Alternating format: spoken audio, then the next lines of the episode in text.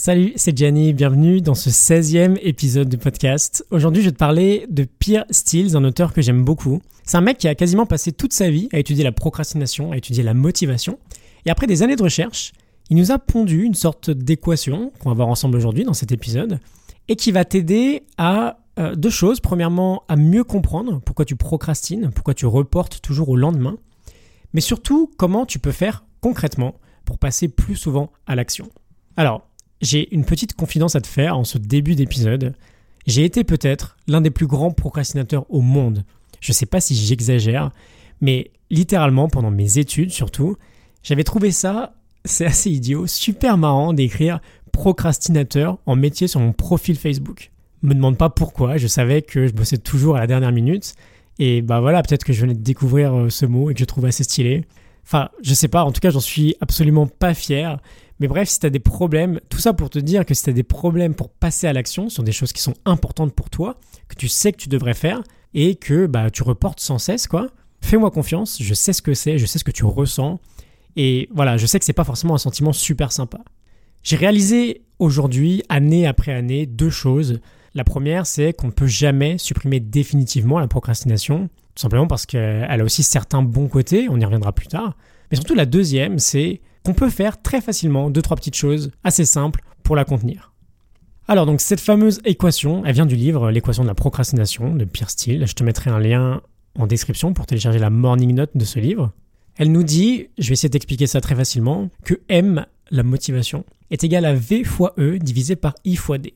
Alors les termes, donc M c'est la motivation, ensuite on a une fraction.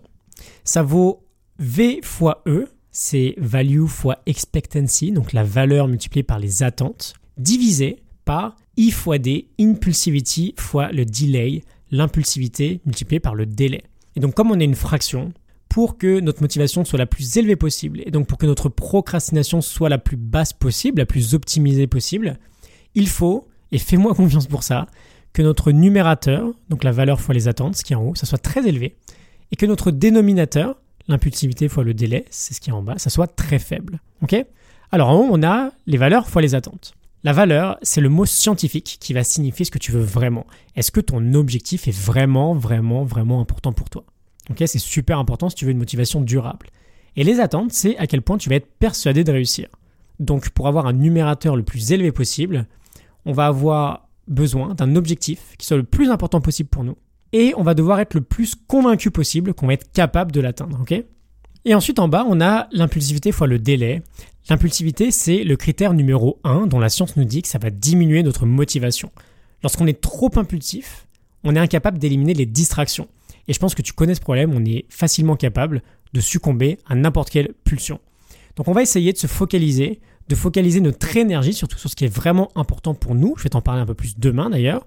Mais voilà, on va devoir éliminer au maximum nos distractions. Et enfin, on a le délai. L'idée, c'est que plus ton objectif est proche dans le temps, plus il a des chances d'aboutir. Donc ça veut simplement dire que lorsqu'on a un objectif à long terme, ça va être quasi essentiel de le diviser en sous-objectifs pour avoir un délai le plus bas possible. Donc si on prend notre dénominateur, pour qu'il soit le plus bas possible, on va avoir besoin d'un minimum de distractions et d'une date assez courte pour réaliser notre objectif. D'ailleurs, je pense qu'on est plutôt d'accord que si tu dois rendre un rapport demain, t'as beaucoup plus de chances de t'y mettre que si c'est pendant trois semaines. Ok, donc petit récap de tout ça. Si tu veux une motivation au top, ou du coup dans le même temps une procrastination la plus faible possible, on va se concentrer sur quatre éléments. Le premier, c'est que ton objectif devra être extrêmement important pour toi. Le second, c'est que tu devras être persuadé que tu vas l'atteindre. Le troisième, c'est que tu devras réduire toutes les distractions inutiles.